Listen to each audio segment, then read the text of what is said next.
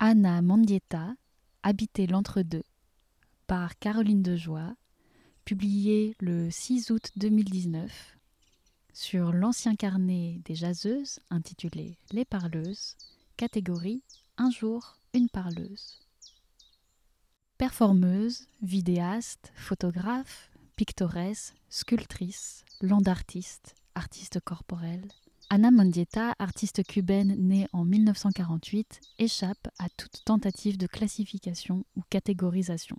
Elle produit une œuvre protéiforme, hybride, qui peut être perçue comme le reflet de sa propre identité de femme racisée, exilée aux États-Unis, au croisement de différentes cultures et à l'intersection de plusieurs discriminations. Entre 1974 et 1981, Mendieta réalise la série des Silhouettas, près de 200 performances photographiées ou filmées, au cours desquelles l'artiste fait apparaître dans divers paysages une silhouette directement issue de la forme de son corps, dont elle se sert comme matrice. Par impression sur le sol ou sculptée à l'aide de matériaux naturels trouvés sur le site qu'elle intègre, elle crée des centaines de corps à la matérialité fragile, tremblante, vaporeuse et éphémère, faite d'eau, de terre, de feu ou d'air. Elle documente leur transformation dans le temps, parfois jusqu'à leur complète dispersion dans la nature. L'artiste n'a pas beaucoup écrit à propos de ses œuvres, si bien qu'elle nous laisse libres d'interpréter ses performances.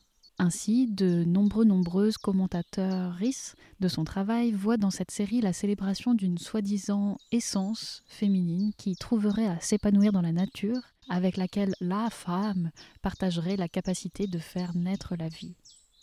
Cependant, il nous paraît urgent de s'éloigner de cette lecture ultra-essentialiste et transphobe pour laisser les silhouettas parler d'elles-mêmes. En effet, à regarder ces silhouettes, on s'étonne presque que l'on ait pu leur attribuer l'adjectif féminine avec autant de rigueur. Certes, nous savons que les silhouettas sont directement issues du corps de l'artiste, qui s'avère être une femme.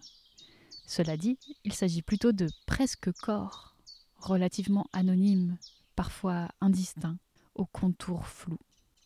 Surtout, elles changent en permanence. Lorsque la vague recouvre le tracé sur le sable, le vent balaye les feuilles, les flammes se consument, etc. Les silhouettas de Mendieta ne sont en réalité ni féminines ni masculines.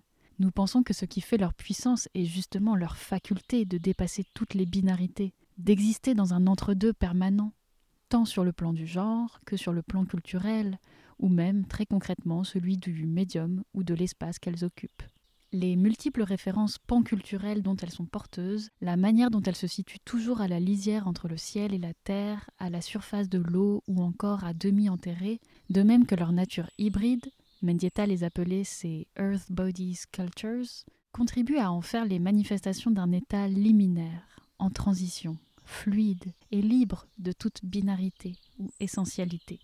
Anna Mendieta Artiste inclassable, elle-même issue du croisement d'héritages culturels variés, produit une œuvre hybride qui appelle à adopter une autre vision du monde, dans laquelle l'identité peut être envisagée comme non fixe, plurielle, trouble et changeante dans le temps.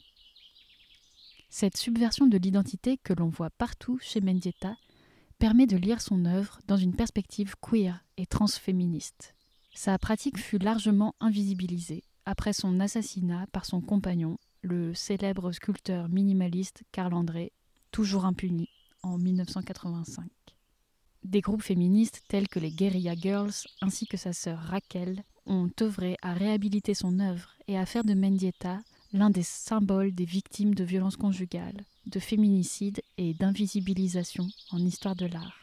Presque 35 ans après sa mort, il est largement temps de relire son œuvre pour l'envisager comme une pratique artistique puissante, permettant la subversion des normes de genre, de race, de classe ou d'orientation sexuelle, à travers une prolifération euphorique de corps instables, fluides, suspendus dans une zone d'entre-deux, échappant à la binarité en devenir perpétuel. Des corps libres, des corps queer lu par Claire Salle.